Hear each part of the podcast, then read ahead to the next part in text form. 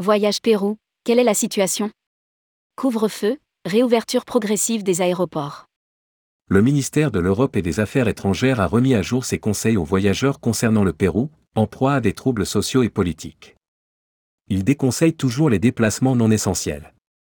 Les aéroports rouvrent, mais les routes restent bloquées. Rédigé par Céline Imri le mardi 20 décembre 2022.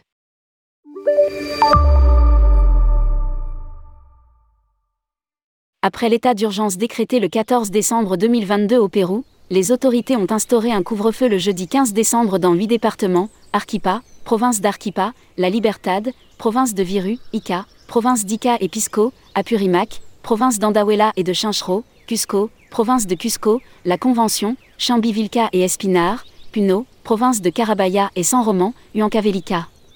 Province de Tayacaja et Angara, Ayacucho, province de Kangalo, débutant entre 18h et 20h selon les départements, jusqu'à 4h du matin. Le pays est en proie à des troubles politiques et sociaux. Pour rappel, le président de la République élu a été destitué et la vice-présidente, Dina Boluart, a été investie à sa place à la tête du pays. À lire aussi, Pérou, l'état d'urgence, une mauvaise nouvelle pour le tourisme. Des manifestations violentes ont eu lieu et des barrages sur les routes ont bloqué la circulation. Plusieurs aéroports ont un temps fermé mais depuis certains réouvrent à l'image de l'aéroport de Cusco qui a rétabli les vols vers Lima depuis le vendredi 16 décembre, tandis que celui d'Arquipa a rouvert le lundi 19 décembre. Les autorités ont annoncé la réouverture des aéroports de Juliaca, Ayacucho et Andahuayla dans les prochains jours.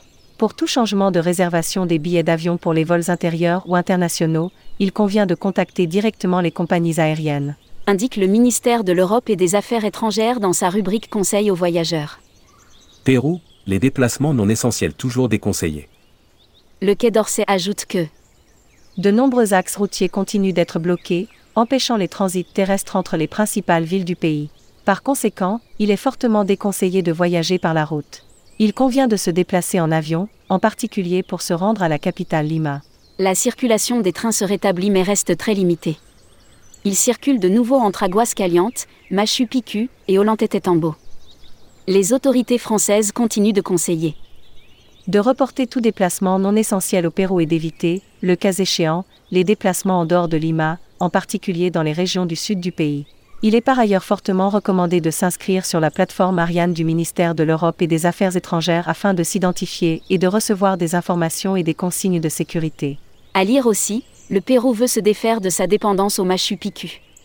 Enfin, compte tenu des risques encourus il est expressément recommandé de se tenir éloigné des rassemblements sur la voie publique et de strictement respecter les consignes des autorités locales.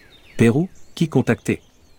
L'Office du tourisme péruvien IPERU, qui informe les touristes de la situation, est joignable par téléphone 01 574 à 800, WhatsApp plus 519 44 49 23 14 ou courrier électronique protectionalturista.minstur.gob.pe mail protectionalturista.minstur.gov.pe et hyperu.prompru.gob.pe.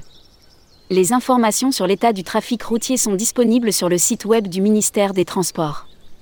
La police touristique centrale est joignable au 01 4 601 060. Les touristes étrangers ont également à leur disposition l'application Touriste Police Pérou, qui peut être téléchargée sur les téléphones portables via la plateforme Play Store.